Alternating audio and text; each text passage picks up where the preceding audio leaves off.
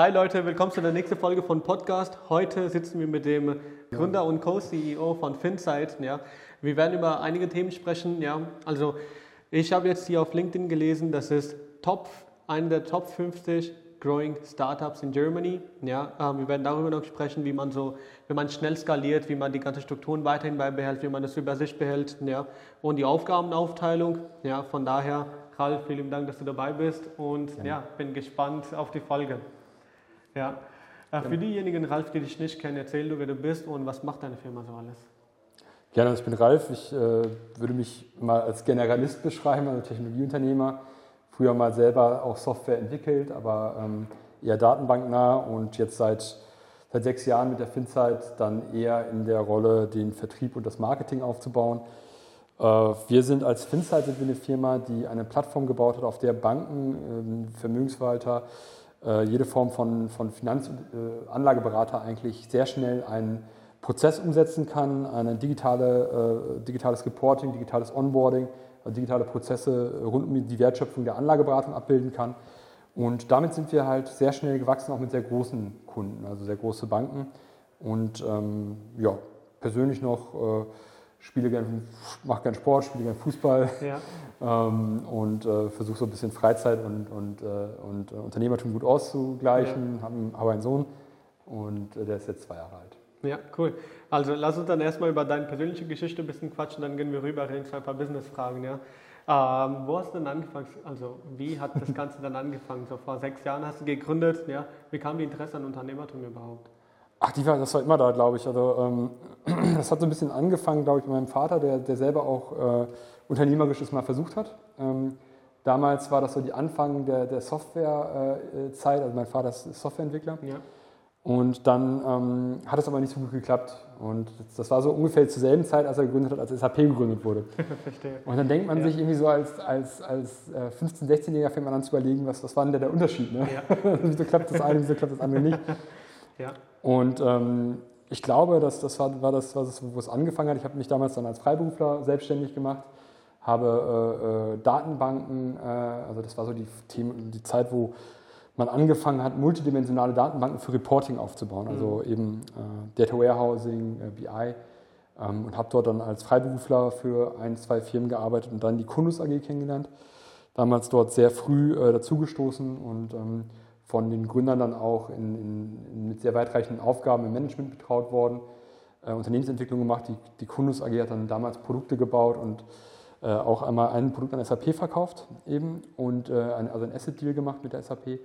Und dann später äh, wurde die Kundus AG in der Gesamtheit mit dem, mit dem Beratungsarm zusammen an die PwC, also PricewaterhouseCoopers, verkauft.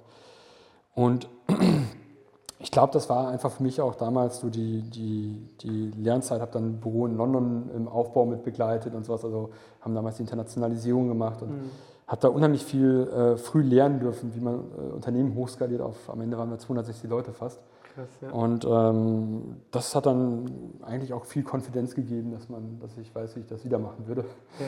Und ähm, auch was man anders machen würde. Ja. Das ist immer wichtig. Und äh, damals waren dann Friedhelm und ich, äh, also mein, mein, Mitgründer Friedhelm und ich, äh, in, der, in der Überlegung, was, was, was ist eigentlich so ein, so ein Thema, was am Markt total schlecht besetzt ist. Und dann haben wir uns halt gewundert, warum eigentlich ähm, äh, wir in unseren Depots oder in unseren, ja, sag ich mal, wenn wir uns und eingeloggt haben, eigentlich nichts gesehen haben. Warum nicht die Bank selber so eine Art BI gemacht hat oder mhm. uns intelligente Auswertungen gegeben hat, was wir besser machen können. Und aus der sehr abstrakten Idee kam dann eine sehr große Vision, nämlich halt, dass wir alles, äh, egal bei welcher Bank du bist, Konten, Depots, Immobilien, alle möglichen Assets, Vermögenswerte, die du hast, reinlesen können und automatisierte äh, Automatisierungsvorschläge generieren können, die den Richtlinien der Bank entsprechen. Also für Banken die Software anzubieten, die dann in der Lage ist, die Beratung sehr viel zu verbessern. Und äh, auf so eine Vision kommt dann oft so ein sehr Realitätscheck und du merkst ja. halt, dass die Probleme noch woanders liegen und so hat sich dann die, die Software mehr und mehr in eine Richtung entwickelt, die äh, äh quasi auch die, die Abwicklung, Anbindung von Depotbanken, Anbindung von, äh, von äh, Kernbankensystemen und so weiter, also mehr und mehr zu so einer ganzen Plattform entwickelt hat und gar ja. nicht so, so ein spitzer Beratungsschwerpunkt nur war. Ja. Also das heißt, das war so der, der Anfang von Finsight und genau. du eigentlich den Friedhelm, Friedhelm kennengelernt? Ähm, das war damals äh, durch, durch einen Bekannten und ja. das war dann auch, äh, äh das war zu der Zeit, wo Kunde schon kurz vorm Ende, äh, kurz vorm, vorm Verkauf war. Und Ja, weiß nicht, das hat, das hat mich irgendwie interessiert. Wir haben damals uns mal angeguckt mit Kunus, ob wir nicht im Bereich Banking wachsen wollen. Mhm. Friedhelm selber hat einen Hedgefonds-Hintergrund, also hat früher ja. auch beim, bei einem Hedgefonds gearbeitet. Haben wir überlegt, ähm, ob wir uns nicht irgendwie das, das Wissen, damals war unsere Software, die wir gebaut haben, viel bei Zentralbanken, Banken im Einsatz, aber wir hatten in der Kundus kaum Wissen über Banken. Wir mussten dann irgendwie überlegen, wie, wie kriegen wir das jetzt? Und haben uns auch mal Friedhelms Firma angeguckt und ähm, haben es dann aber, äh, dann aber äh, äh, äh, haben dann nicht in der Form irgendwas gemacht da, äh, sondern haben dann uns irgendwann außerhalb mal mehr unterhalten und äh, links und rechts überlegt. Mhm. Und irgendwann, als dann klar war, dass der, dass der ähm, dass, dass, die dass das Kundus quasi ähm, in den Verkauf geht, war dann halt äh, auch der Punkt, ähm, wo wir dann mal gesprochen haben, was kann man denn eigentlich so machen, ja. unabhängig von, von Kundus und ja. so zusammen und so kam dann die, die Zusammenarbeit. Ja. Also du bist sozusagen diese Softwareseite von der Firma und er ist dann sozusagen die Finanzseite von der Firma? Ähm, nee, würde ich glaube ich gar nicht so. Also können wir von der, von der, von der Herkunft her jetzt so ja. ableiten. Ähm, nee, tatsächlich ähm, äh, ist Friedhelm softwareseitig äh, ähm, äh, schon auch ein Stückchen äh, noch stärker als ich, würde ich sagen. Mhm. Und ähm, also von der wirklichen technischen, technischen Ausbildung. Und der, die Softwareseite im, im engsten Sinne ist aber Stefan. Das ist der dritte Gründer. Den hat damals Friedhelm schon mit reingebracht. Mhm. Das war äh, quasi Kindergartenfreund von ihm oder Grundschulfreund, glaube ich. Und ähm, der ist halt wirklich, wirklich tief, äh, hat früher so Secondary Flight Control Systeme mhm. für, für Airbus oder für, ähm, für, für, irgendwelche äh, äh, äh Flugzeuge gebaut. Ne? Und, äh, und auch die Testing und die ganzen mhm. Blackbox-Testings und so gemacht. Und das ist was, der ist dann wirklich derjenige, der, der tief im, im, im, in, in der Software drin ist. Ja, also ähm, dann bist du ja der, der Co-CEO, hast ja gerade, ja. haben, haben wir gesagt, ähm, habe ich auch auf dein LinkedIn gesehen. ähm, das heißt, wie sind dann die Aufgaben aufgeteilt? Was, wo sind so deine Aufgaben? Du hast ja gesagt Marketing und Vertrieb. Mhm, ja, genau. ähm, was sind so die anderen Aufgaben? Wie habt ihr das alles dann aufgeteilt? Ja, wir haben das eigentlich von Anfang an sehr, sehr deutlich strukturiert, aber haben auch ein bisschen die Situation, deswegen war deine Frage gerade gut, weil äh, wir haben die Situation, dass Friedhelm für, für ein, ähm, für ein äh, Produkt, er ist jetzt Produkt- mhm. und äh, Operations-Chef, ähm, ähm, eigentlich eine äh, sehr, gute, sehr gutes Verständnis vom Markt und vom, vom Vertrieb auch hat. Und gleichzeitig ähm, habe ich immer für mich den Anspruch, auch tief Produkt zu verstehen. Mhm. Und so kam die Aufteilung damals eigentlich äh, viel eher aus dem Punkt, dass wir, dass Friedhelm damals Vater geworden ist auch mhm. und ähm, wir überlegt haben, wer kann jetzt eigentlich mehr reisen? also ganz, ganz dummer Grund eigentlich, aber das war damals ja. total wichtig. Und dann haben, ja. wir, haben wir so aufgeteilt, Stefan war klar Technologie, mhm. ähm, Friedhelm hat dann das Produkt und die, die uh, Solutions und Operations übernommen und bei mir war es halt eben Marketing und Vertrieb ja. dann. Ja, und was macht dann äh, der dritte Gründer? Den dann, Stefan. Stefan, Stefan, bevor ich den Namen vergesse. Genau. Und Stefan war dann für die, hauptsächlich für die Softwareentwicklung und so weiter alles zuständig. Genau, Stefan war wirklich äh, Software, die Standards, mhm. die Architektur, hat auch nebenher noch äh, die Subprozesse wie Accounting ja. und sowas mit übernommen ja. und äh, hat eher so eine Art ähm, Querschnittsfunktion über alles gehabt, geguckt, dass Quality stimmt mhm. und so haben wir es das damals, damals aufgeteilt. Ja. Ähm, Co-CEO heißt, wer ist dann der andere CEO? Also Friedhelm und ich teilen uns mhm. das wirklich in der Rolle komplett auf. Und ähm, das, das kam damals einfach als, weil irgendwie wurde, wollte, weil die amerikanischen Rollenverteilung war der Standard, ne? ja. irgendjemand musste CEO sein und wir haben uns einfach gesagt, ja, irgendwie, irgendwie sehen wir das recht gleichberechtigt. Ne? Ja. Ähm, und äh, das ist dann so, dass wenn wir, wenn wir Entscheidungen haben, zum Beispiel Friedhelm mhm. und ich eigentlich eh immer sehr, ähm, sehr unterschiedliche Sichtweisen, aber sehr, sehr ähnlichen Prozess zur Lösung haben. Und wenn der mal nicht funktioniert, dann ist Stefan so das, der Entscheidende der einfach nochmal ein, ja. Wenn man Stefans Maschine mal anschmeißt, an so ein Problem dran sitzt, also seinen Kopf mal anschmeißt, dann, dann wird daraus ein sehr guter Entscheidungsprozess. Ja. Ähm, aber der dauert halt auch ein bisschen, bisschen länger manchmal. Und dann ja. haben wir gesagt, alles, was so, was so schnell geht, das entscheiden Friedhelm und ich einfach mhm. mal äh, aus der Co-CEO-Rolle raus immer. Und äh, sonst sind wir drei Gesellschafter, drei Eigentümer, halten zusammen 100 Prozent und entscheiden auch alles zu dritt. Verstehe. Also äh, Stefan ist sozusagen, wenn es so für strukturelle Entscheidungen, so A, Folge B, Folge C und genau. so weiter, strukturelle Folgen, ja, das äh, sind dann für Stefan krass. Also das heißt, ihr habt da eure Stärken und die Herkunft und die zeitliche Kapazitäten alles überlegt und dementsprechend die. Rollen dann äh, aufgeteilt. Nichtsdestotrotz gibt es ja sehr wahrscheinlich trotzdem Meinungsunterschiede zwischen die Co-CEOs. Ja? Wie geht man dann bei, mit Meinungsunterschieden bei Co-CEOs um? Ach, ich glaube, äh, ich glaub, das kein Ego haben. Ne? So ja. jetzt im Sinne von, ähm, äh, ich glaube, Meinungsunterschiede ist immer die Frage, was, was für Arten von Meinungsunterschieden gibt es. Gibt es grundsätzlich strategische Sichtweisen, die sich unterscheiden, hat man, glaube ich, ein Dilemma. Dann ist halt, wenn man das nicht zusammenkriegt, ähm, dann ist das schwer. Und das kenne ich auch von Unternehmen. Ähm, das haben wir eigentlich gar nicht. Also wir haben eigentlich eine sehr, sehr gemeinsame und auch klare Sicht auf, auf das, was wir erreichen wollen. Ähm, dann sind so Fragen eher so Einzelentscheidungen manchmal, wo man mhm. unterschiedliche Sichtweisen hat. Also konkrete Einstellungen, ähm, ähm, Zuschnitte de, de, des Unternehmens, ja, Fragen rund um Pricing oder so. Da hat man öfter mal so Diskussionen, aber eigentlich, eigentlich auch selten so, dass man das nicht irgendwann am Ende, man, man sagt mit den Daten, mhm. die Entscheidung trage ich jetzt mit. Ich, ich gebe dir mal ein Beispiel, wo es, wo es zum Beispiel wirklich dann auch persönlich ist, ist dann bei der Frage Standort. Ja. Und ähm, wir kommen alle drei aus dem Ruhrgebiet, ne? ja. und dann kannst du überlegen, wo, wo packst du die Firma hin?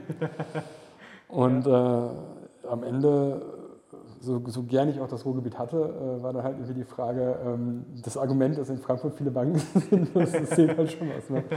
Also ja. äh, dann muss man einfach auch manchmal sagen, du, das ist halt dann, äh, da, geht die, da, geht das halt vor. Ne? Dann entscheidet man nach, der, nach dem, was man wirklich für die beste Entscheidung hält. Mhm. Ähm, ihr, habt ja, ihr habt ja innerhalb von sechs Jahren das Unternehmen schon sehr stark skaliert, ja? also einiges aufgebaut. Ähm, hat dann diese Erfahrung, wo du früher schon dieses Unternehmen mit skalieren könntest, hat es dazu geholfen oder, ähm, ja, oder äh, waren dann noch weitere Punkte entscheidend, wo du sagst, hey, darauf hätte ich jetzt nicht geachtet, das war noch wichtiger? Mm, ich glaube, es gibt so ein paar Sachen, die sind, sind immer ähnlich. Mhm. Also wann, wie ziehst du äh, äh, Führungsebenen ein? Wie, wie, mhm. ähm, wie ähm, gestaltest du äh, Prozesse? Ähm, äh, Prozesse ist zum Beispiel eines der absolut also unterschätzten Themen ähm, wenn du äh, Unternehmen mit aufbaust. Ähm, wie baust du Schnittstellen zwischen Abteilungen? Also mhm. wie, wie machst du Übergabepunkte? Wie steuerst du? Ähm, und da gibt es so ein paar Sachen, die sind eigentlich immer gleich. Mhm. Und es gibt ein paar Sachen, die hängen brutal von der Identität des Unternehmens ab. Also von dem Produkt, was du bedienst, von den Kunden, die du bedienst, von ähm, den, dem Personal, das du hast. Mhm. Also ganz oft ähm, äh, sind auch Entscheidungen dann so, wo man sagt, man hat halt diesen Kopf, der kann das besonders gut, deswegen baut man das so, ja. äh, baut man das Team so ein bisschen um ihn auf und ähm, äh, während du das mit einem anderen Kopf vielleicht ganz anders machen würdest. Und mhm. genauso hast du halt, ähm, hast du halt äh, Themen wie, äh, wenn deine Kunden zum Beispiel ein intensives Onboarding brauchen, dann, dann, guckst du halt, dass du auch Teams hast, die dieses Onboarding sehr nah beim Kunden machen. Und wenn du das nicht hast, dann baust du die Firma wieder anders auf. Also Struktur folgt aus meiner Sicht immer, immer am Kunden ausgerichtet, den Kundenbedürfnissen vor allem und dann aber auch äh, der Frage, welche Ressourcen, welches Produkt hast du eigentlich. Ja. Ähm, und Führungsebenen, wie sollte man die dann am besten jetzt in deinem Fall mhm. aufbauen? Mhm. Also sagen wir mal, es ist eine Fintech-Firma, ja. wie, wie, wie ist für euch? Ja? Ähm, wie sollte man da dann die Führungsebenen am besten aufbauen? ich, ich glaube, Fintech, Fintech ist so ein Sammelbegriff, der, der, der ja. zu schnell gleichgesetzt wird. Eine Payment-Firma baue ich ja. ganz anders auf als eine Credit-Firma, ja. baue ich ganz anders auf als eine mhm. investment ähm, Ja, dann stelle ich die Frage ein bisschen einfacher. Ja. Wie hast du es für dich aufgebaut? Ich glaube, das wäre einfach deiniges. Ja. Ja, ich glaube, es ist immer wichtig, dass, dass jeder Bereich sich steuern kann. Ja. Also ähm, wir, wir wollen alle irgendwie etwas bauen, was, was, was enorm gut ähm, also äh, enorm gut sein kann. Und enorm gut heißt halt irgendwie in, in Zahlen ausgedrückt äh, sehr erfolgreich laufen kann. Mhm. Und wir haben zum Beispiel unsere Bereiche nach Tech-Befehlen genannt. Also mhm. finsight.grow, ja. äh, finsight.operate und finsight.build. Verstehe. Und das ist halt quasi so ein bisschen auch Teil der, der Nerd-Identität vielleicht, aber ja. äh, da haben wir auch gesagt, ähm, diese Grow hat halt auch klar das Wachstum als Ziel. Mhm. Und dann sind Marketing und Sales sind zum Beispiel in Grow erstmal mhm. gelandet. Und ähm, wenn jetzt aber wir beispielsweise, ähm, als wir mehr große Kunden bekommen haben, haben wir auch was wie Account Management in Grow reingelegt. Weil wir gesagt haben, dass auch Bestandskundenpflege mhm. für uns ein Grow-Thema ist, also wachsen mit den Kunden. Wo ähm, andere das vielleicht eher in, in, ähm, in ein äh, Prozess äh, Kundenbetreuung, Projektmanagement genannt hätten. Also, Verstehe. Und ich glaube, da, da äh, immer entlang der Ziele zu schneiden, macht Sinn. Mhm. Ja. Ähm, das Thema Vision hast du ja auch häufig angesprochen. Ähm, das heißt, ähm, spielt das auch bei der Skalierung eine gewisse Rolle? Unheimlich wichtig. Also, ja. wenn du eine Firma baust, dann musst du ziemlich genau wissen, wo diese Firma irgendwann sein soll. Sonst baust du sie in der Regel falsch. Und das heißt zum Beispiel, wenn du eine Firma jetzt heute aufbaust und du weißt, du willst einen internationalen Markt angehen, dann macht es auch Sinn, diese Internationalität von Tag 1 im mhm. Kopf zu haben. Wenn du äh, B2C und B2B beides machen willst zum Beispiel, macht es auch Sinn, von Anfang an das so zu überlegen. Ähm, für uns war zum Beispiel ganz wichtig, dass wir, dass wir mit Banken, aber auch kleineren Unternehmen arbeiten können. Das heißt, wir mussten die Software von Anfang an ähm, modular und generisch bauen, dass man ganz viel anpassen kann. Und das war so ein Wert, der war uns ganz wichtig, Configuration over Implementation. Mhm.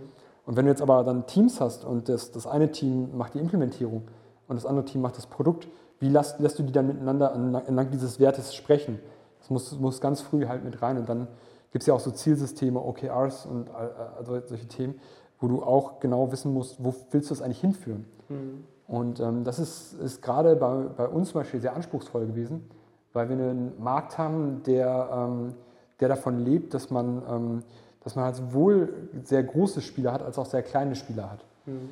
Und das, das war zum Beispiel etwas, was für uns von Anfang an eine organisatorische Challenge war, die wir angehen wollten und halt von Anfang an international gebaut haben. Mhm. Ähm, und ähm, ähm, ich denke, sonst hätten wir auch viele Sachen mit sehr, sehr viel Aufwand nachher ändern können. Gerade im Softwarebereich siehst du es ganz häufig, dass dann Firmen ähm, mal Software on-premise gemacht haben oder ja. also auf, auf der, beim Kunden vor Ort installiert haben. Und dann hast du in unserer Industrie ganz oft so diese 20 Jahre alten Softwareunternehmen, die können gar nicht mehr anders, als ihre Leute bei den Kunden zu haben, weil das sind separat installierte Systeme. Ja. Du kannst die Systeme nicht mehr großartig ändern. Du kannst deinen Softwarekern gar nicht mehr so richtig ja. ändern.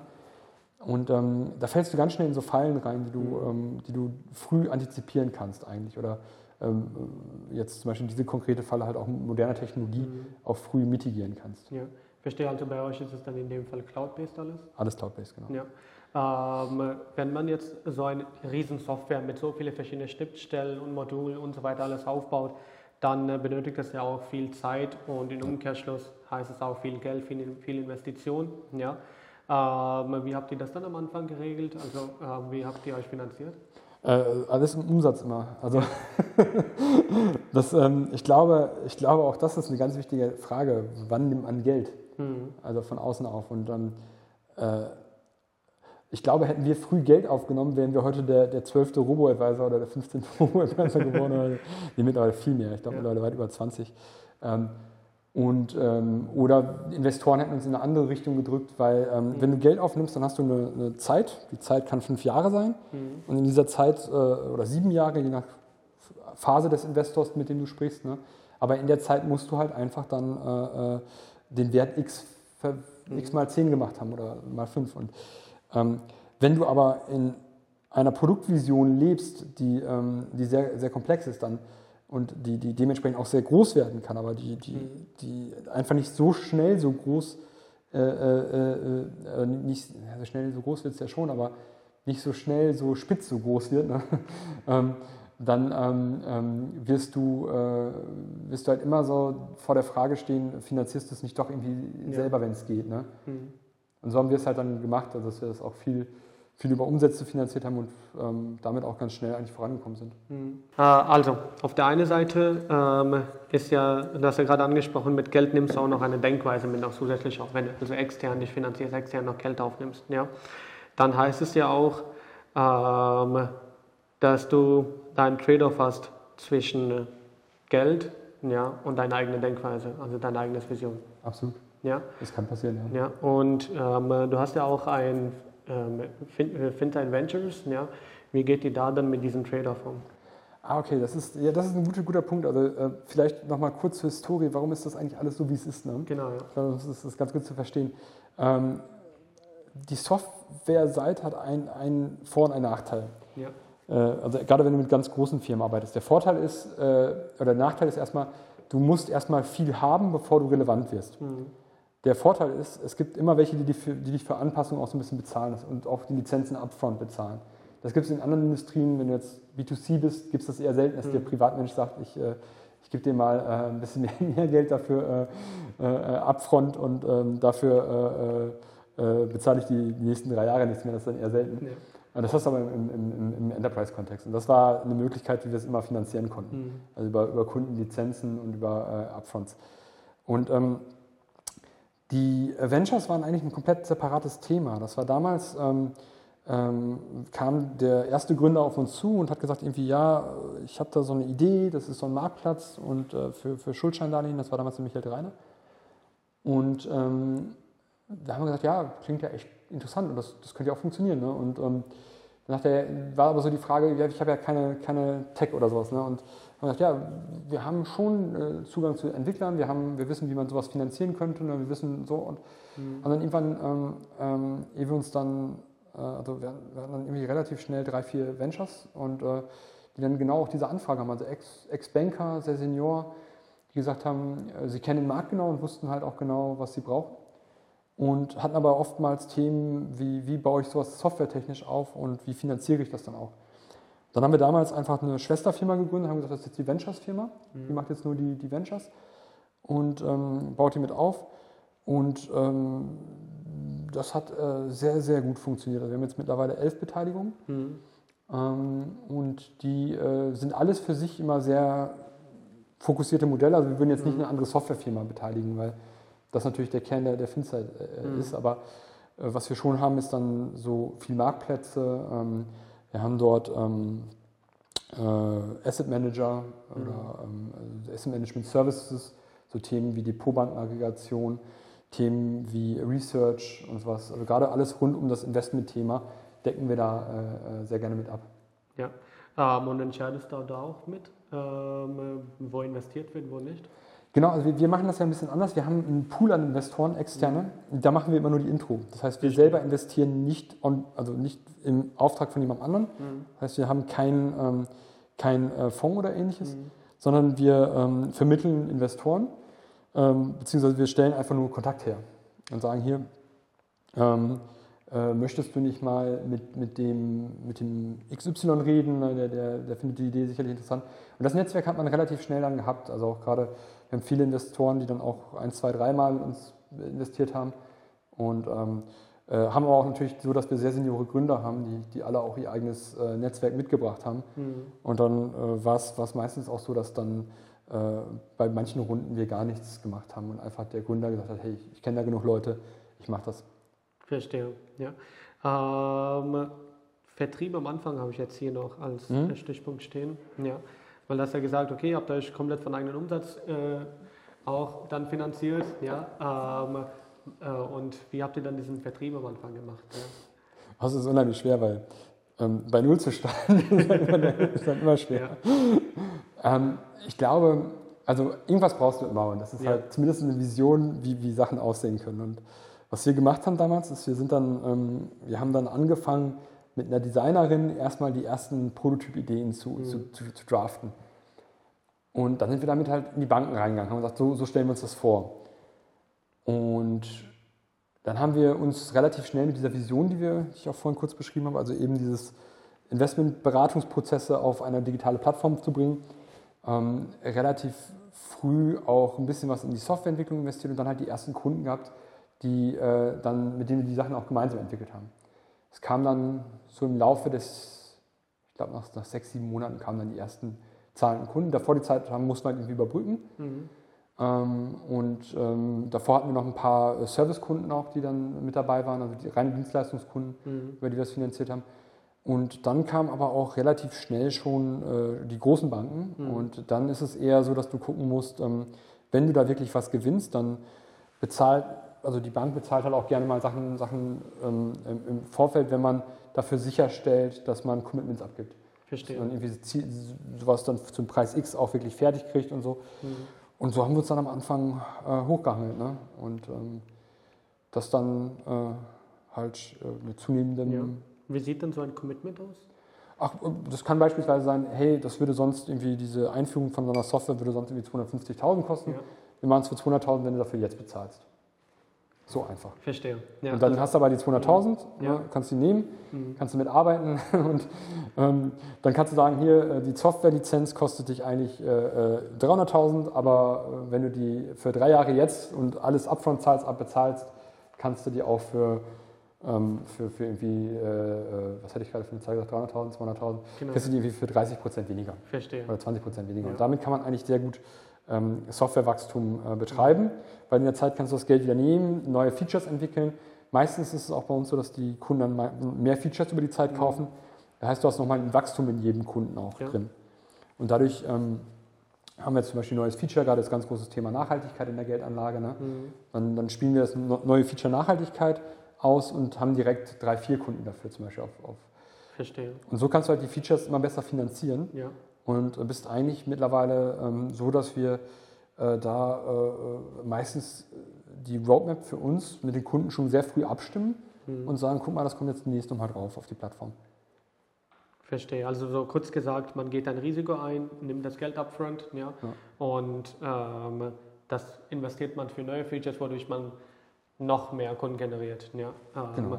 Das heißt im Umkehrschluss, dass du, es müssen ja dann zwei Varianten dafür gegeben sein. Entweder hast du ein gewisses Risikomanagement im Kopf oder du hast das Vertrauen in dir selber, dass du durch die neuen Features neue Kunden gewinnen kannst. Ja. Also eins der beiden ja, soll Ja. dann mindestens gegeben sein, für, um so eine Entscheidung dann zu treffen. Ja, genau, das, Ja. Ist, das ist das unternehmerische Risiko. Ähm, ja, bei Software ist halt das Gute, ähm, wenn du die Parameter gut kennst und auch ein bisschen das öfter gemacht hast, dann kannst du grob einschätzen, wo du, wo du enden wirst. Und Ja. ähm, ähm, das wird dann auch über Zeit immer weniger, je mehr, Mhm. also jetzt, wenn, du- wenn du jetzt heute guckst, jetzt heute haben wir es ganz selten, dass wir irgendwas Mhm. äh, weit voraus machen müssen, sondern wir wissen einfach relativ schnell, das ist ein neues Feature, das sind die drei, vier Kunden, Mhm. Ja. dann entwickelst du es eben und dann ähm, weißt du, dass es sich das nach zwei Jahren wieder gerechnet hat oder Ja. nach einem Jahr. Und Das heißt, ähm, dieser Schritt erstmal von Zero to One ist schwieriger und dann Ja, darüber hinaus ja, ähm, ist so Definitiv. das Einfache. Ja. Ähm, ihr, habt, ihr seid ja auch ganz schnell gewachsen. Ja, Ähm, äh, auch äh, mehrmals dafür auch ausgezeichnet worden. Ja. Ja. Ähm, äh, die Herausforderung beim Skalieren, was kommt so alles beim Skalierung alles mit und worauf muss man dann alles Wert legen, worauf muss man alles achten? Äh, unheimlich viel. also, ähm, du, das ist, ist äh, da gibt es so viel, worauf du achten musst. also, ähm, äh, beispielsweise Personal ist natürlich ganz entscheidend. Also, wie, wie kriegt man die richtigen Leute an Bord? Haben die Leute dieselbe Lernkurve wie das Unternehmen? Ne? Also du hast ganz oft die Situation, dass du ähm, per Person, also Leute, die du auch unheimlich gerne magst, und dann siehst du irgendwie nach zwei Jahren, ähm, die Lernkurve des Unternehmens ist so und der hat vielleicht hier angefangen, aber irgendwann nicht mehr die Lernkurve erreicht. Und dann, ähm, oder du hast dann äh, die Situation, dass andere dafür aber von viel tiefer gekommen sind, aber eine Lernkurve genommen haben, die unheimlich, unheimlich steil war.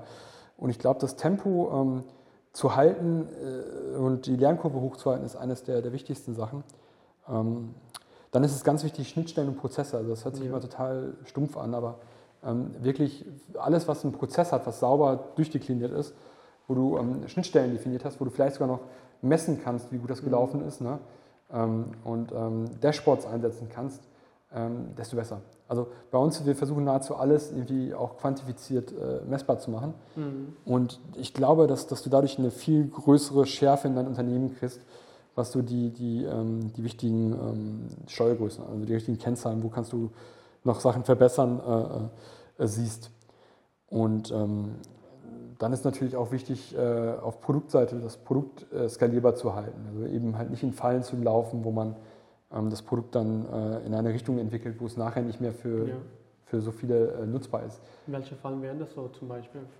Ähm, On-Premise, dass du anfängst, einer, auf einer Bank zu sagen, hier, ich mache das für dich speziell, gib, Ja. gib eine Million Euro, ist toll, deswegen machen wir das jetzt für dich bei dir im Rechenzentrum. Ne? Und dann merkst du, okay, den Teil kannst du aber gar nicht mehr weiterentwickeln. Mhm.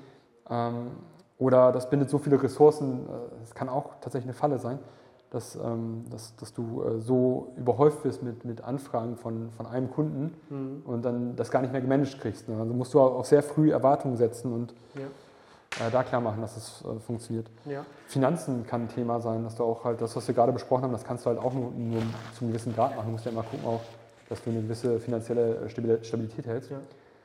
Und ähm, ähm, das gibt es zum Beispiel ähm, bei, das ist der Enterprise-Segment, wie der Bereich sehr dankbar, weil du hast halt, äh, bei, wenn du bei kleinen Kunden bist, hast du oft so ähm, ähm, Themen, ich weiß nicht, ob du LTV zu CAC kennst und solche Nee, Rats- leider nicht, aber vielleicht auch einige der Zuhörer nicht, also dann können wir vielleicht das einfach mal entspannt denen erklären, was das überhaupt ist. Ja.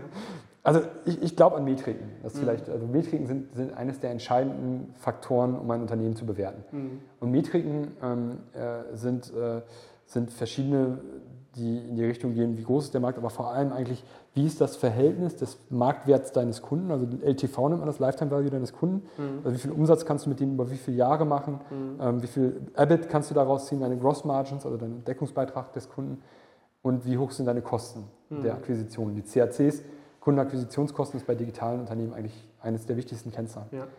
Das ist übrigens etwas, wo ich glaube, wenn du mit äh, analogen äh, Unternehmen sprichst, dann frag die mal sowas, weil du wirst äh, merken, dass, dass es einen Grund gibt, warum teilweise Unternehmen, die äh, operieren wie eine Amazon oder die operieren wie, wie Software-Service-Unternehmen, wie, wie eine Salesforce. Die haben einfach eine solche Klarheit über diese Kennzahlen, mhm. dass die ähm, äh, ganz anders wissen, wie viel sie investieren können als ähm, andere Unternehmen. Und wenn, wenn es, da gibt es halt die eine Art von Unternehmen, da weißt du genau, wenn du irgendwie x Millionen gibst, ne, kommt da Y raus. Und bei anderen ja. Unternehmen sagst du, du weißt gar nicht, wo das so richtig äh, hinfließt. Und Metriken spielen da eigentlich den, den großen Unterschied. Verstehe. Und ähm, beim Enterprise-Segment ist es so, dass du einen sehr hohen Lifetime-Value deiner Kunden mhm. hast. Das heißt, du kannst auch viel in die Kundenakquisition investieren. Ne? Das heißt, gibt, wenn du wirklich mit einem kleinen Markt anfängst und äh, kleine Kunden nimmst, dann kannst du teilweise gar nicht, ähm, dann brauchst du externes Geld, weil dann ist es, die Kundenakquisitionskosten kosten dich beispielsweise 3000 Euro, den Kunden ja. zu gewinnen. Du verdienst die 3000 Euro erst nach zwei Jahren zum Beispiel. Ja. Musst du ja vorfinanzieren. Mhm. Beim Enterprise kann es halt so sein, dass du ab dem Punkt, wo du den Deal machst, ne, ähm, so hohe Umsätze schon direkt erzielst, dass sich das, die Kundenvorfinanzierung viel einfacher ist. Und deswegen glaube ich auch, so überlegen sehr früh, mit welchen Kunden fängst du an, mhm. abhängig von der Finanzierungsstrategie. Ne? Verstehe. Ähm, ist, ist super Und auch abhängig von Produkt dann wahrscheinlich auch noch zusätzlich. Absolut. Genau. Und das ist immer so die Frage auch, wie wächst du dich? Also wächst du vom Enterprise-Segment zum Beispiel für uns eine ganz wichtige Frage, fangen wir mit dem Mid-Market an ja. oder fangen wir mit dem Enterprise-Segment an und wachsen wir runter? Ja. Ja, oder fängst du mit dem Mid-Market an und wächst du hoch? Ähm, auch aus einer Produktsicht ist, ist, Hochwachsen immer schwieriger, weil du kannst eine Software nicht flexibler machen, äh, schwerer. Ne? Du kannst sie eher äh, fokussierter machen. Und so haben wir uns halt damals da, ähm, da so das sehr ausführlich überlegt, wie wir das eigentlich machen wollen. Ja, also das waren so die anfängliche Überlegungen, bevor wir überhaupt angefangen haben. Ja. Sprich, das Thema Vision, die, die, das Thema Strukturen ja. und das Thema die genaue Vorgehensweise, genau. äh, wie wir unser Produkt genau gestalten wollen und in welche Richtung. Ja, und ungefähr, äh, was so die Kosten dabei sein werden äh, und genau. die ganzen Punkte noch zusätzlich dazu. Ja. Ähm, die ganze, äh, wenn du jetzt sagst Metriken, für Metriken braucht man auch Daten. Ja. ja? Und ähm, Schritt 1 ist ja erstmal Daten überhaupt zu haben. Ja. ja? Ähm, und die Daten hat man ja beim Punkt 0 ja erstmal gar nicht. Nee. Ja, genau. so. Wo kriegt man dann die Daten beim Punkt 0 erstmal her? Ähm, das ist eine sehr gute Frage. Also ich glaube, ich nehme bei uns das Beispiel wieder. Ähm, ich wusste, wir wussten ja vorher schon, wie viel Banken für so eine Software bezahlen wollen ja. würden. Ne? Also das ist, ähm, in dem Bereich äh, war das uns schon ungefähr klar. Mhm. Und damit war es halt auch uns klar, dass wir mit einer gewissen Unschärfe mit den Daten arbeiten wollen. Auch je kleinteiliger dein Geschäft ist, desto präziser musst du vorab kalkulieren. Ne? Verstehe. Also wenn du jetzt natürlich ein Geschäft hast, wo du 10 Euro pro Kunde verdienst, ja. dann äh, kann das dich töten, sag ich mal, wenn du ähm, wenn dann CACs, also Kundenakquisitionskosten, 7 Euro sind. Macht Sinn, ja. Weil wenn, nur 3 Euro übrig bleiben erstmal. Genau, genau. Also jetzt 7 Euro pro Monat, genau, genau richtig übernommen eigentlich. Ne?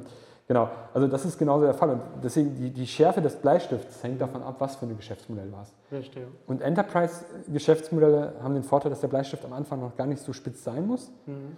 Du musst ähm, äh, eher diesen diesen klaren Transitionspfad zu haben, dass du die Skalierbarkeit schaffst. Das ist bei Enterprise immer das große Thema, Skalierbarkeit.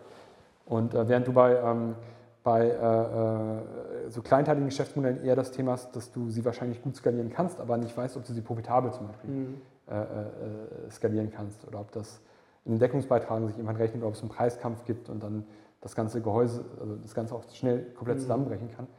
Ähm, und so hat jedes, jedes Modell sehr starke Unterschiede und ähm, ich glaube, es, es, hilft nur, sich sehr genau damit auseinanderzusetzen, wie sind deine Metriken. Ja. Und die, deswegen kannst du dieselben Fragen jedem stellen. Wie ist dein Lifetime Value? Wie sind ja. deine Kundenakquisitionskosten? Wie ist dein Deckungsbeitrag? Ne? Das muss man schon vorab antizipieren können. Mhm. Ähm, und das sehe ich auch bei ganz vielen Unternehmern ja. oder Gründern gerade, dass das fehlt, dass diese Klarheit über die, die Kernmetriken fehlt. Ja, die Klarheit verschafft man sich auch wahrscheinlich mit einer sehr großen Übersicht über alles, was überhaupt erstmal passieren muss, dass ein Produkt am Ende auch steht und auch ja. entsprechend auch bei den Kunden ist. Ja, und was davor alles passieren muss, dass es überhaupt ein Produkt gibt ja, und wie viele Mitarbeiter man dafür benötigt und wie viele Mitarbeiter dafür da sein müssen. Also sprich, man braucht ein sehr detailliertes Übersicht, um dann tatsächlich die ganzen Kosten kalkulieren zu können. Ja. ja. Also von daher finde ich den Punkt sehr spannend, weil dass man das so an zwei, drei Metriken das runterbricht und sagt, hey, hm. ja, dass du weil das erklärt ja im Umkehrschluss auch, wenn man Übersicht darüber hat, hat man auch eine gesamtheitliche Übersicht ja. über, das, über die ganze Firma, auch dass da entsprechend die ganzen Sachen da auch kalkuliert werden. Äh, absolut, deswegen, das ist, ähm, das ist auch am Ende, glaube ich, eine der, der Sachen, die, die wir noch viel lernen können aus Amerika. Mhm. Ist dort ist es, äh, ist es wirklich so, dass diese Exekution von Firmen, heißt es ja manchmal auch eine Execution, ähm, ähm, ist, ein, ist ein zahlengetriebenes Spiel teilweise. Und ähm, äh, das ist definitiv eine, eine, andere Seite neben dem romantischen äh, Gründerbild, wo du halt einfach auch ganz genau wissen musst, ähm, wie sind eigentlich deine Metriken, um zu wissen, mhm. was ist eigentlich der Entwicklungspfad, den das Unternehmen auch nehmen kann. Ne? Also das, ist, äh, das, das ist schon, ähm, ist schon ein gewisser Denksport, äh, genau. da, da, tief reinzugehen und wirklich zu wissen, ähm, äh, wie, wie, wird mein Unternehmen heute, wie funktioniert mein Unternehmen heute in diesen mhm. Metriken und wo kann ich das hin, hinentwickeln. Ja. Und die Frage steht zum Beispiel auch weit vor der Frage, ob man Investitionsgeld aufnehmen sollte, Verstehe, weil das sollte, ich, sollte, man nur aufnehmen, wenn man weiß, wie man diese Metriken auch nach, ja. nach vorne entwickeln kann. Ne? Ja, ähm, dann äh, das Gleiche kommt ja noch die zusätzliche Frage wäre auch, ähm, die ganzen Metriken zahlengetrieben, das habe gesagt, romantisch gegenüber mhm. tatsächliches Unternehmertum und so weiter. Ja. Romantisches ja. Unternehmertum ist, Unternehmertum ist immer romantisch auch dabei. Ne? Das ist, genau, so. das ist kein Gegensatz. Also das, sind, ja. das sind wie linke und rechte wie Hinhälfte. Genau, halt beides. Genau, ne? das meine ich, ja. Also das heißt, ähm, aus der Hinsicht die Frage, was jetzt ein bisschen so auf die Frage drauf eingeht, aber ein anderes mhm. Kontext, ja, womit sollte man denn anfangen? Ja, ähm, weil ähm, sollte man erstmal die ganzen Metriken zusammenkriegen und dann, nein, oder sollte man erstmal Vertrieb machen, Wissen, Daten sammeln, Kunden akquirieren und dann darüber Gedanken darüber machen, soll es ein Punkt sein, worüber man auf jeden Fall denken, nachdenken muss, aber über die Zeit hinweg, ja, wo ordnest du diesen Schritt eigentlich ein? Also, ich meine, ich habe jetzt auch eine, eine, eine sag ich mal, begrenzte ähm, Stichprobe ne, aus mhm. meinem eigenen äh, äh, Erfahrungsbild, aber ich würde immer anfangen mit dem Problem. Also welches Problem löst du? Ne? Mhm. Bei uns war das Problem beispielsweise, es gibt äh, zu wenig ähm, Anlageberatung. Wenn du heute als mhm. Kunde kommst du irgendwo hin, du wirst nicht mehr richtig beraten. Das heißt, diese Beratung ist auch wenn eher ein Vertrieb, keine richtige, wirkliche Finanzberatung. Das heißt, eigentlich, das muss doch irgendwie anders gehen. Mhm. Und ich glaube, zwischen dem, dass wir das Problem erkannt haben und zwischen dem, dass wir gesagt haben, wir machen das Ganze als Plattform, sehr composable, also sehr kompositionierbar und verkaufen das an Banken, da war ein, da war ein ganz schöner Prozess zwischen. Ja. Und ich glaube, das sind auch Jahre oft, die zwischen Problemerkennung und, äh, und Lösung dann ähm, gehen, weil dann überlegst du erstmal, was ist dein Markt? Ist dein Markt B2C oder ist dein Markt B2B zum Beispiel mhm. deine Anfangsfrage? Ja. Also das ist das zum Beispiel eine ganz, ganz entscheidende Frage. Wenn du jetzt beispielsweise ähm, sagen willst, ähm, hey, Flaschenpost, ne, beispielsweise als Beispiel, du, du äh, eigentlich will ich doch gar nicht mehr rausgehen, ich will doch irgendwie die Sachen geliefert bekommen, ne? dann stellst du erstmal die Frage, okay, was, aber was mache ich jetzt? Bin ich ein Logistiker, der das anbietet für die Rewe-Gruppe, für die mhm. Penny und keine Ahnung? Ähm, äh, mache ich das selber? Gehe ich B2C ran? Ne? Wie, wie und dann, musst, dann kommst du langsam an die Metrikfrage. Ne? Wie groß musst du eigentlich werden, damit sich die Grenzkosten rechnen? Ja. Und ich glaube, da, äh, da äh, äh, das ist so eine Reise, die, die kann ruhig auch ein bisschen länger dauern manchmal, ja. weil da ganz viel Trial and Error, Fragen, Gespräche, ja. Einblicke, dann sprichst du mal mit einem Industrieinsider und findest heraus, ah, die Lieferkosten letzte Meile sind durchschnittlich bei, keine Ahnung, 17 Euro. Ich weiß mhm. nicht, ich kenne mich nicht aus Logistik ja. aus, aber dann, dann, findest du halt mehr und mehr Datenpunkte und irgendwann sagst, hast du ein Gefühl dafür und sagst, aber jetzt hast du mit 30 Leuten gesprochen und keiner mhm. sagt mir was Neues. Und dann weißt du, okay, das ist jetzt vielleicht wirklich was, was funktionieren wird. Verstehe. Ja, aber das, das heißt im Umkehrschluss, dass äh, das Spiel, was Tesla spielt, ja, äh, ist auch genau das, was du erzählst, aber auf einem sehr, sehr, sehr größeren Niveau und auch sehr langfristig gespielt. Also unheimlich beeindruckend ja. gespielt, finde ich auch. Also ich meine, das muss, ich weiß gar nicht, wie viele Jahre vorher keiner mehr einen Autobauer gegründet hat. Ähm, also ja. größten Respekt davor. Und äh, auch da guckst du ja, das Problem ist irgendwie Mobilität. Ne? Das mhm. Problem ist irgendwie, äh, den Planeten zu retten. Das ist ja immer das, was, was von Elon Musk so gesagt wird. Genau. Irgendwie Planeten retten, neue Planeten besiedeln. Mhm. Äh, sehr klare Mission. Und dann kommt immer mehr, merkst du ja, dass, dass, dass sein Endbild noch viel weiter geht. Dass er ja auch, mhm. Ich weiß nicht, ob ihr dann den Vortrag gesehen habt, wo er sagt, äh, er will jetzt hier die, ähm, die Grenzkosten pro Transport runtertreiben und sagt jetzt halt mhm. selbstfahrende Autos und wenn das passiert, dann können wir die Grenzfahrten pro Einzeltransport irgendwie zu dreimal so günstig wie Uber und ja. nagel mich auch nicht auf die dreimal fest, aber deutlich günstiger als Uber anbieten. Genau, ja. Weil wir das halt äh, mit der Flotte haben wir ne, und dann, dann, dann siehst du dir sowas an und denkst dir einfach, der, ich, man weiß nicht immer, ob da ob er alles vorher schon im Kopf hat oder ob sich mit der Aussicht auch die Einsicht verändert hat. Ja. Aber man denkt einfach so, boah, das ist, das ist einfach noch ein paar Schritte weiter gedacht. Ne? Ja. Und ich glaube, das ist, das ist das, was, was, was ganz wichtig ist, dass du aus dem Problem dann irgendwann mhm. eine Vision entwickelst, die, ähm, die das Ganze nochmal in fünf Schritte weiterdenkt. Mhm. Und das ist übrigens eine der größten Herausforderungen als Unternehmer, immer die ähm, äh, in der Zukunft zu leben ja. und in der Zukunft zu denken und im Heute zu leben. Ja. Und immer wieder in der Lage zu sein, ich, ich äh, ich, ich finde den Weg dahin zu dieser ja. Zukunft. Ne? Weil ganz oft hast du so Modelle, die, die leben in der Zukunft. Mhm. Und Blockchain, großes Beispiel. Ne? Ich äh, weiß nicht, wie viele Blockchain-Fälle ich gesehen habe, wo ich sage, natürlich hast du vollkommen recht. Ne? Du kannst mhm. das gesamte Bro äh, Wertpapier-Trading quasi, ne? kannst du natürlich über, über digitale Assets, über digitalen Euro, wenn er dann irgendwann da ist, ne? auch noch mit direktem Settlement, nimmst die ganzen Börsenprozesse raus. Ne? Super geile, völlig, völlig d'accord bei allen. Ne? Ja. Aber wie kommst du jetzt dahin? Wer kauft denn die Software? Ja. Wer kauft denn das? Wer bezahlt denn das? Ne? Und ähm, da ist ganz oft das, das, das, äh, das Gap eigentlich zwischen, zwischen der großen Vision, die, die beeindruckend und toll ist, und dem, ähm, wie komme ich dahin und wie, wie verdiene ich auch Geld auf dem Weg dahin. Ja, äh, also das heißt, ähm, dass man auch, also wenn, wenn man jetzt das mit dem aus der Sicht von Tesla betrachten würde, mhm. ja, etwas, was auch sehr, sehr viele Jahre dann braucht, um tatsächlich äh, Kosten gedeckt werden, dass diese Deckungsbeitrag und so weiter alles Mögliche erreicht ist, ja, ähm, dass man auch sagt, hey, dass aus der Hinsicht dann auch Marketing und Kommunikation auch dann eine Wichtigkeit dazu gewinnt. Ja. Ich, ich, glaube, ja, absolut. Also ich glaube, ähm, äh, Leute sprechen immer mit, mit, einem Unternehmen oder ganz viele der, der, der Kaufentscheidungen zu einem Unternehmen kommen daraus, wenn man die Vision teilt. Ja. Ähm, und äh, das hoffe ich ist bei uns auch der Fall, dass das für Kunden auch wichtig ist, woran wir glauben. Ähm, und ich denke, bei einer Tesla ist es äh, Anders kann man sich auch, auch teilweise die, die Kursentwicklung ja auch nicht mehr erklären. Ne? Ja. Die Leute einfach sagen, ich glaube diese Vision und ich glaube, wenn das einer schafft, dann die. Ne? Ja. Also absolut Kommunikation, Marketing ist da ganz ja. entscheidend. Ähm, und unter deinen Aufgaben fallen ja beides. Auf der einen Seite Vertrieb, auf der anderen Seite auch noch Marketing. Ja, ähm, also externe Kommunikation ja, ähm, aus beider Sichten. Ja, und wie kombinierst du das Ganze? Wie hältst du da dann eine Balance? Ähm, ich glaube, Marketing und, und, Vertrieb sind tatsächlich Prozesse, die total gut ineinander greifen können. Mhm.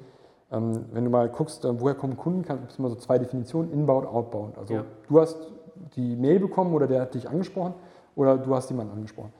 Und was wir heute sehen, ist, dass Outbound ähm, immer digitaler geworden ist, jetzt spätestens seit Covid. Ähm, fängst du halt an, auch deine Kunden, also LinkedIn ist jetzt schon fast, fast überbombt mit irgendwie Anfragen. Ne? Ich glaube, ich komme da auf sechs, sieben pro Tag und irgendwie alle dieselben.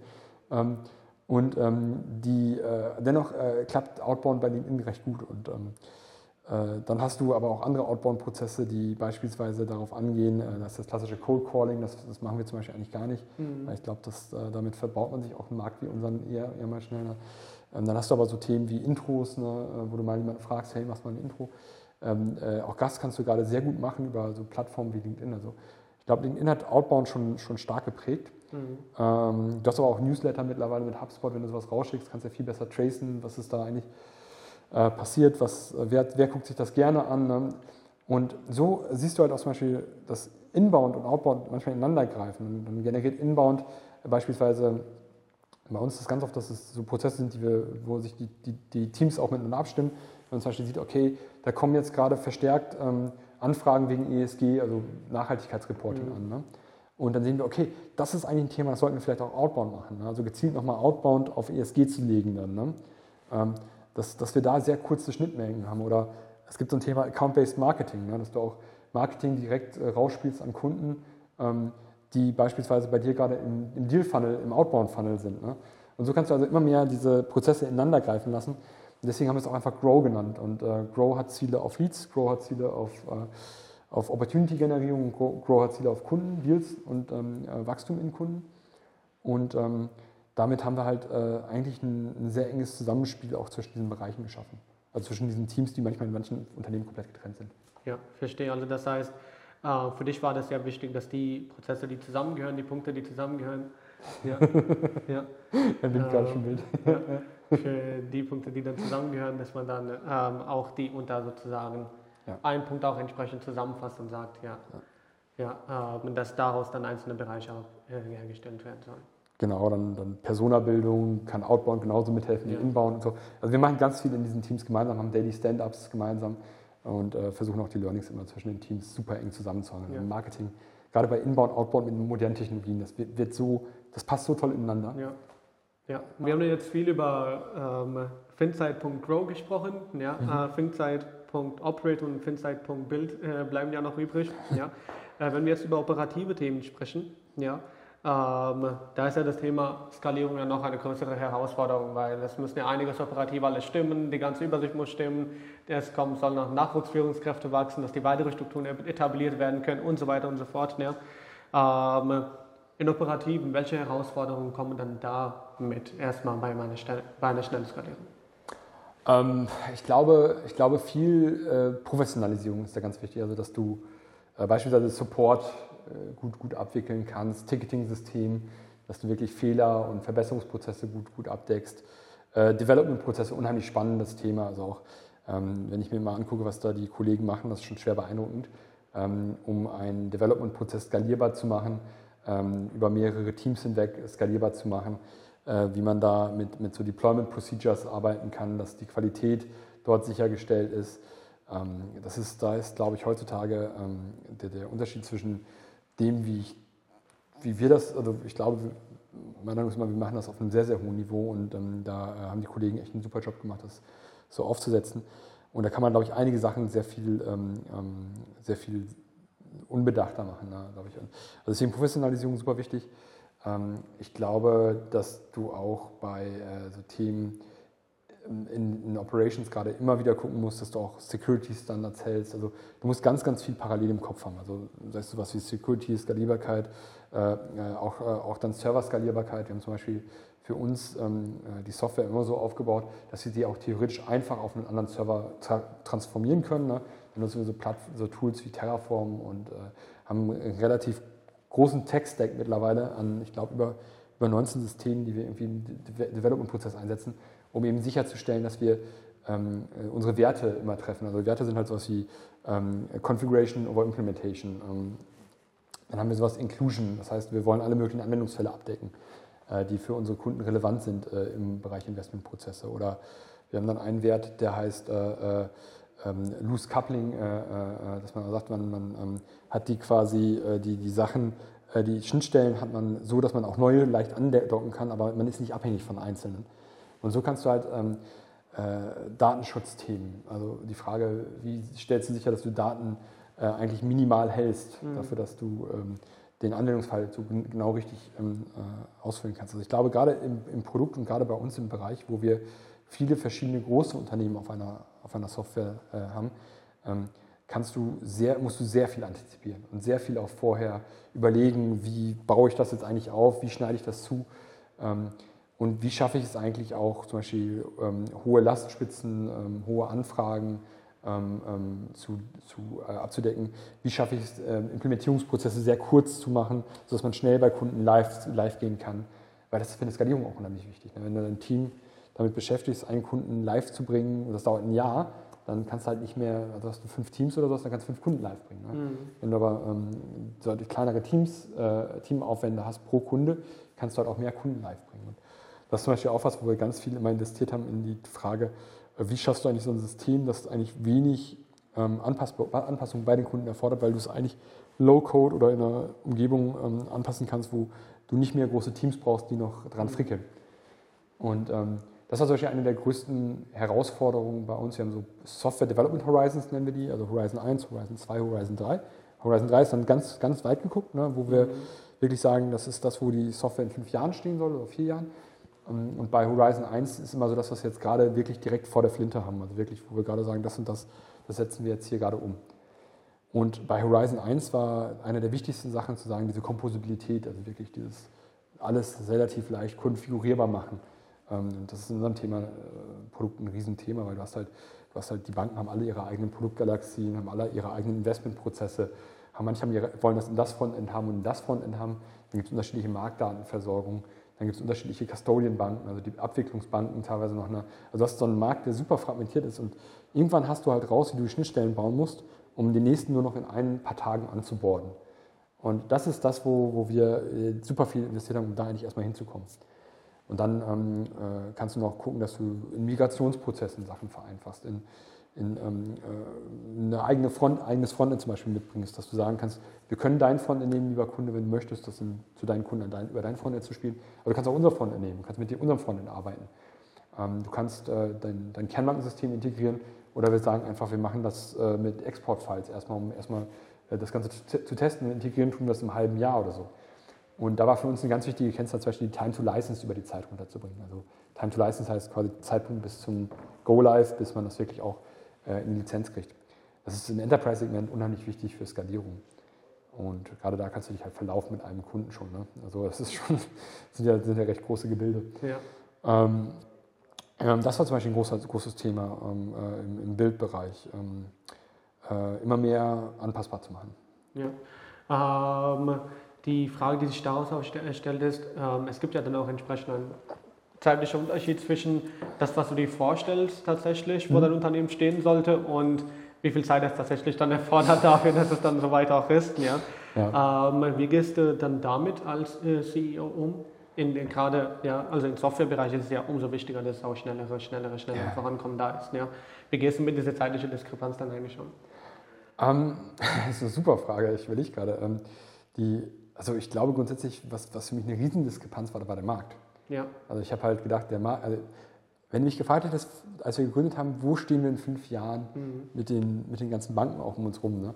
hätte ich gedacht, boah, das wird ein viel ein digitalisiertes Beratungsgeschäft sein. Der Berater wird fast wie so eine Art Cyborg sein, der sein System quasi, ein bisschen übertrieben, also sein System nehmen kann ne? ja. und alles vorgedefiniert bekommt. Und so langsam kommen wir dahin, dass wir wirklich äh, großen Teil des Beratungsprozesses voll automatisiert haben, dass wir ähm, quasi der, der, Berater sich nur auf den Kunden fokussieren muss, wenn wir einen Berater einbinden, dass wir auch ohne Beratung, ähm, Berater manche Prozesse komplett äh, end-to-end durchgesetzt haben, aber überhaupt erstmal Ende zu Ende fähig zu sein, mhm. einen Prozess von Anfang bis Ende durchzuwickeln, da war der Markt vor fünf Jahren so weit von entfernt, das konnte ich mir von außen gar nicht vorstellen. Und deswegen die größte Diskrepanz war für mich die Diskrepanz im, im Problem. Also das Problem, was ich am Markt gesehen habe als Kunde, als Endkunde und dem Problem, das Problem, was der Markt tatsächlich hat, um zu dem Problem zu kommen, was ich als Endkunde habe. Ja, also schwierig formuliert, so, so, so sehr viele genau, also, also ja. quasi, quasi bevor ich mein Problem als, als ja. Nutzer, das ich gerne gelöst haben wollte, nutzen, lösen konnte, musste ich erstmal die Infrastruktur dafür mitlösen. Mhm. Und das war eigentlich ein großes Learning. Also dass, dass da, ähm, da mussten wir uns sehr viel immer wieder auch ähm, die Vision aufrechterhalten, aber sagen, um dahin zu kommen, muss erstmal das sein, muss mhm. erstmal das sein. Was natürlich geholfen hat, ist, dass die Zahlen immer also sich, sich in der Zeit sehr gut entwickelt haben. Das heißt, wir, haben, ähm, wir hatten schon auch mit anderen Themen dann einfach so viel zu tun. Äh, äh, Kundenwachstum und sowas, das waren dann, waren dann hast du alle möglichen Themen von Accounting, Verträge, Pricing, alles Mögliche. Also das wurde nicht langweilig auf dem Weg dahin. Ähm, und ähm, dann hast du natürlich auch mal so, ein, so eine Frage, ähm, äh, was ist so schnelles Wachstum? Wir sind jetzt im Umsatz sind wir sehr gut gewachsen. Dann ähm, hast du aber auf einmal ein Gespräch mal mit einem Mitarbeiter, sagt ja, aber Ralf, ähm, ja, guck mal, die haben jetzt schon 70 Leute. Ne? Und äh, gut, wir sind jetzt auch in der Größenordnung, aber äh, ja, ich gesagt, ja gut, aber die haben, die haben, so viel Geld aufgenommen, die haben das erstmal über Finanzierung gemacht und die sind im Umsatz aber noch gar nicht da. Ja. Ne? Und dann, dann merkst du aber, dass das so auch der Anspruch, den du hast, wenn die Leute so Awards sind und denken immer, boah, das muss ja unheimlich schnell gehen, du musst ja eigentlich gar nicht mehr auf den Atem zwei Leute pro Monat einstellen und so. Und dann, dann siehst du, okay, eigentlich, ähm, eigentlich äh, äh, ist, ist auch die Frage, wie, wie misst du eigentlich solche Sachen, sind ganz unterschiedlich. Also wie, wie wird Wachstum wahrgenommen? Ne? Ja. Äh, ist unterschiedlich. Misst du es im Umsatz, misst du es in Köpfen, ne? misst ja. es in, äh, in, in, Kundenzahl. Oder, ähm, das ist zum Beispiel auch ein großes Learning gewesen, ähm, dass wenn du ein Enterprise-Segment hast, du brauchst ja, oder du hast ja gar nicht so viele Kunden im Vergleich zu, ähm, zu einem, ähm, äh, zu einem, zu einem ähm, sag ich mal, kleinen B2C oder B im, im SME-Bereich, ne? mhm. im Small Medium Enterprise Segment. Und dann ähm, äh, hat zum Beispiel auch Mitarbeiter gesagt, hey Ralf, die haben schon 100 Kunden. Ne? Okay, krass, dann gucke ich mal ein bisschen nach, höre mal ein bisschen im Netzwerk nach. Ja, aber die haben noch keine Millionen Umsatz mit den 100 Kunden. Ne? äh, okay. Ja. dann merkst du also auch, auch einfach, ja. so, so, so, Sachen sind manchmal sehr abstrakt. Ne? Ja. Ähm, wir, hatten, wir, hatten halt relativ früh das Glück, dass wir die, die großen, auch große Deals gewonnen haben. Mhm. Damit sehr große Kunden gewonnen haben, die auch den Anwendungsfall sehr breit gemacht haben, also sehr, sehr viel mit der Software machen. Und ähm, haben ähm, haben aber dann immer noch, also auch trotz dieser, äh, dieser, dieser, dieses, dieses Wachstums halt immer das Thema, dass wir immer noch mal äh, aus einer Dimension, wenn jemand nochmal einen anderen Blick dran setzt, was, ja okay, aber eigentlich ne, äh, könnte man noch mal schneller wachsen. Ne? Ja. Headcount-Wachstum, großes Thema. Ähm, dann ähm, äh, äh, hatten wir letztens mal einen Unternehmer, äh, der wurde in der Presse abgekanzelt dafür, dass er nicht gewachsen ist. Ne? Herr Ralf, ich bin in der Zeit um 300 Prozent im Umsatz gewachsen in den letzten drei Jahren. Ich habe nur weniger, ich habe keine Leute mehr eingestellt, weil ich nicht über Menschen skaliere. Ne? dann hast du aber auf einmal so Phänomene, dass du deinem ja. Team erklären musst, uns geht es echt verdammt gut. Ja? wir wachsen, ne? aber im Umsatz, ja. nicht in Personal. Wir wollen nicht mehr in Personal wachsen. Ne? Und das hast du halt, äh, das hast du halt ganz oft so in so, in so äh, Unternehmen oder in so, in so äh, Sachen. Das die Frage ist eigentlich, welches Wachstum wird eigentlich äh, da sich angeguckt. Mhm. Oder wird, wird zum Beispiel die Finanzierungsrunden werden dann gefeiert. Ne? Und dann äh, sagst du, hey, die sind aber schon irgendwie 100 Millionen wert. Ne? Ja. Und ähm, dann guckt man aber nicht in die Verträge, die sie dafür eingegangen sind, um diese 100 Millionen Bewertung durchzukriegen. Ne? Mhm. Also das ist ganz viel, ähm, glaube ich, wo, wo, wo gerade in der, in, der, in der Szene, in der wir sind, ähm, die Leute sind unheimlich ehrgeizig, das ist auch cool. Und da muss man auch mal Sachen wieder so gucken, äh, also in Perspektive setzen, sagt man im Englischen. Ne? Ähm, weil man dann ähm, äh, äh, dann irgendwie von, von Rekordfundings oder von, ähm, von äh, irgendwelchen ähm, äh, ja, um, Personalaufbau ne, ohne Ende hört und dann aber äh, merkt, okay, da ist doch vielleicht gar nicht so viel hinter, wenn du näher dran bist, aber von außen wirkt es immer so. Ne? Ja. Und ähm, wir haben uns immer für uns so den, den, das, das, das, Credo auch gesagt, dass wir, wir, wir, machen das für uns, ne? wir gehen unseren Weg. Ne? Das ist in Frankfurt auch leichter als in Berlin manchmal.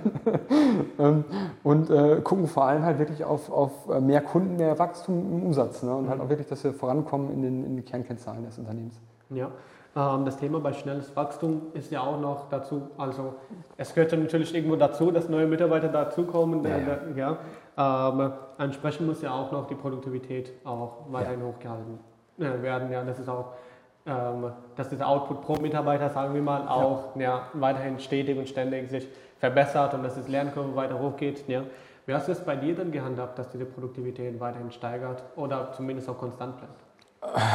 Ich glaube, der, der, der, Faktor Nummer eins ist da die Leute. Mhm. Also das, das, äh, ich glaube, das als Unternehmer über Prozesse zu lösen, kannst du versuchen, aber am Ende, wenn du ähm, die, das Team hast, das sich das halt selber organisiert, äh, das Lernwachstum auch macht, ne?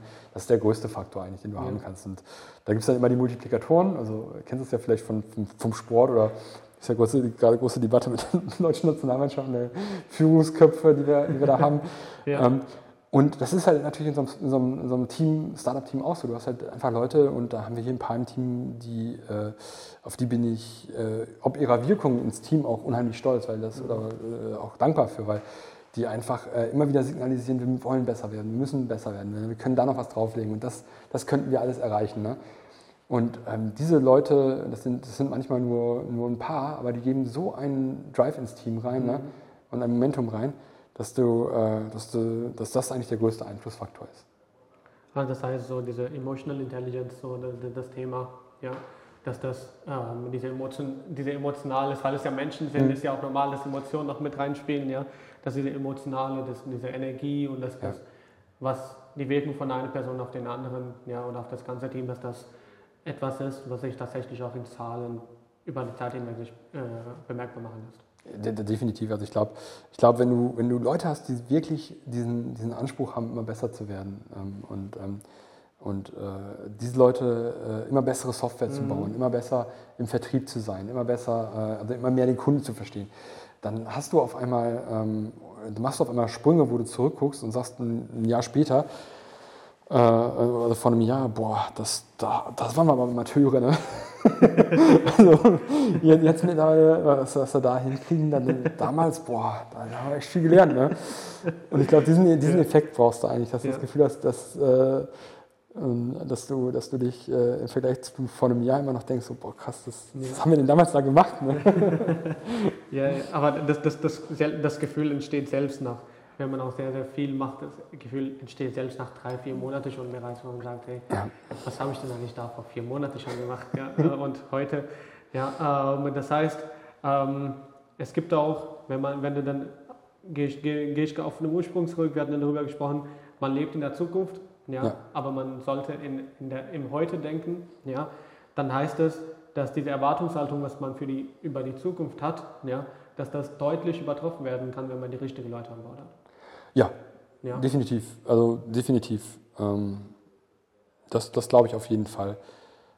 Ähm, ich glaube, man unterschätzt immer, das ist ja der alte Spruch und ich glaube, der trifft auch total zu, weil du gerade auch mit der Zeit, mhm. mit der Zeit gefragt hast. Ne? Ich glaube, das ist immer dieser berühmte Spruch, man unterschätzt, was man, glaube ich, zwei oder zehn Jahre waren das immer, was, was man überschätzt, was in zwei Jahren passiert, man unterschätzt, was in zehn Jahren passiert.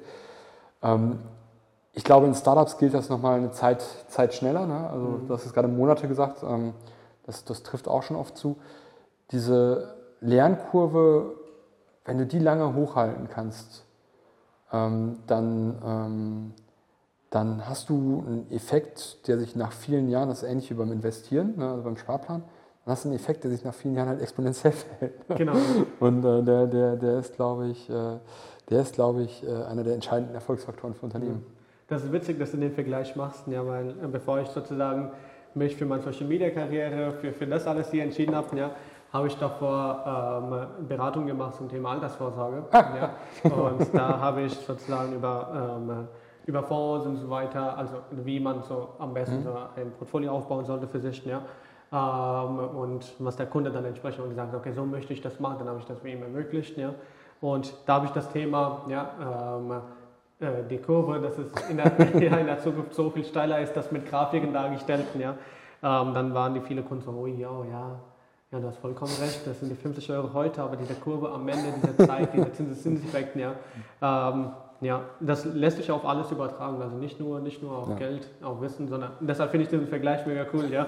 Das ist auch auf die unternehmerische Werte, aber auch auf die Produktivität und auch auf die äh, Zusammenhalt von Team, ja, wenn man die richtigen Sachen am Anfang schon richtig getan hat, ja, und am Anfang schon den Wert darauf gelegt hat, ja, dass irgendwann die zum Selbstläufer werden. Das, das ist so. Also, du solltest übrigens heute mal unsere Software nutzen. die, die, bildet genau sowas mit ab. Und die hat Finanzplanung und dann auch die ganze äh, Anlageberatung dahinter drauf. Ja. Ähm, das, ist genau, das ist genau, was du sagst, weil ähm, du, ähm, ich, ich, mag das immer, wenn, wenn, wenn die Leute bei uns äh, kleine Zeichen der Frustration haben, weil irgendwas nicht, nicht, nicht so läuft, wie man sich das vorstellt. Ne? Mhm. Ähm, das ist ein total schönes Zeichen, weil dann ähm, ähm, merkst du halt, okay, warum äh, beispielsweise, warum, äh, äh, warum haben wir äh, da kein Split-Testing an der Stelle oder warum, also warum machen wir das jetzt so und warum testen wir das nicht? Oder mhm.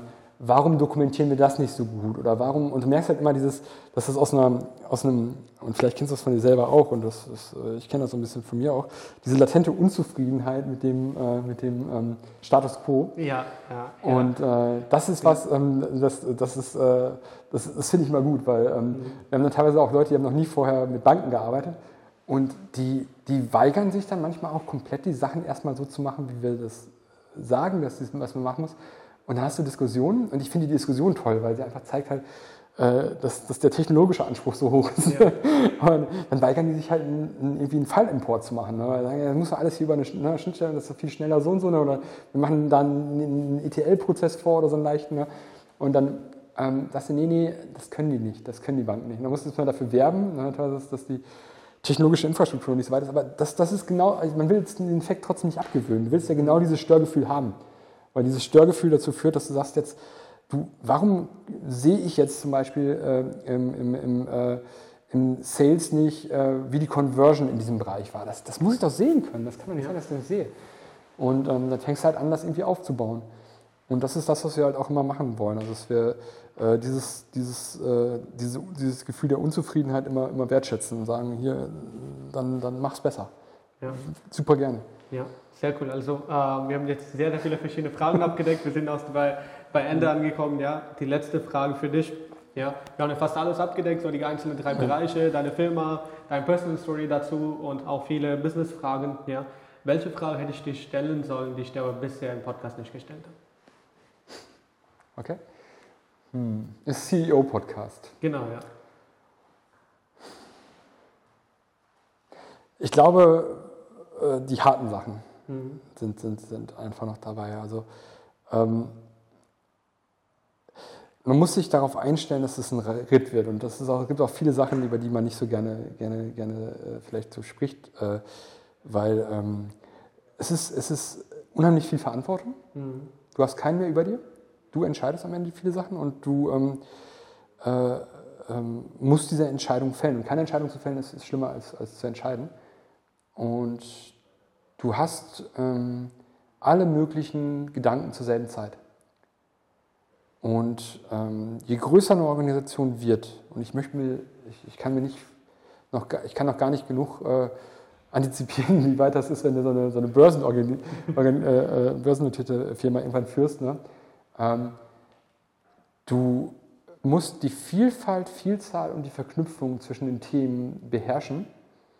Und ähm, das fordert eine Menge an, an Energie und, und, Willenskraft. Also ähm, es gibt so, einen, so, einen bekannten, äh, so eine bekannte Szene, glaube ich, aus einem Film, wo es heißt, gib mir den Job mit der geringstmöglichen Verantwortung. Ne? Äh, ich weiß gar nicht mehr, wie der American Beauty oder sowas, glaube ich. Und ähm, ich kenne viele Gründer, die, wenn sie mal so unter verschlossenen Türen sitzen, sagen, wo manchmal echt, ich will irgendwie was Einfaches machen, weißt du.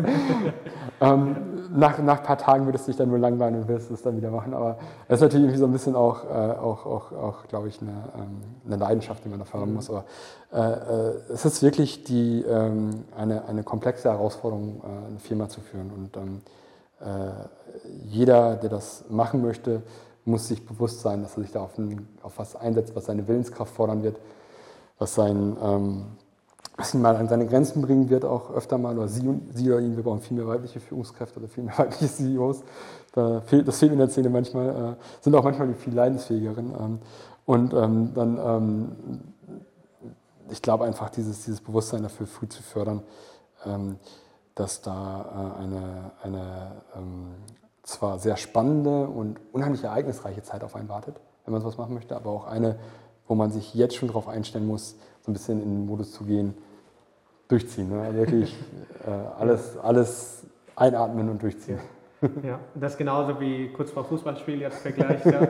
ja. du bist da ja schon im Feld, ja, jetzt kannst du dich zurückgehen. Ja. Dann musst du durchziehen. Nee, dann, dann spielst du die 90 Minuten und dann machst du besser, besser, besser nicht den Gegner die Flanke auf. es, es, hat, es hat viel damit zu tun, weil auch, auch Fehler werden bestraft. Ne? Also mhm. vielleicht, äh, du spielst auf ein, kannst dir vorstellen, wie Fußball, nur du spielst auf allen Positionen so ein bisschen. Ja. und dann darfst du, äh, musst du vorne die entscheidenden Tore machen, die entscheidenden Deals schließen und hinten äh, gucken, dass die äh, dass dir, dass dir kein Fehler durchläuft, mit dem du äh, die Absatzfalle aufhebst, weil du das Team nicht richtig orchestriert hast. also kannst bestimmt eine Menge, Menge, Menge Parallelen ziehen. Ja, cool. Dann äh, machen wir an dieser Stelle einen Cut. Ja, heute eine mega, mega, mega coole Podcast-Folge. Ralf, vielen Dank für deine Zeit. Ja. Gerne. Ja, es war ziemlich interessant und auch ziemliche, äh, ziemlich coole Vorgehensweisen und vor, vor allem Schritt-für-Schritt-Anleitungen. Ja, das mag ich immer gerne im Podcast, wenn immer so Schritt-für-Schritt-Anleitungen da sind, wo man einfach sagt, hey, ja, ähm, das Problem und das, das, das, das, mhm. das, das ist so die strukturelle Lösung dafür. Ja.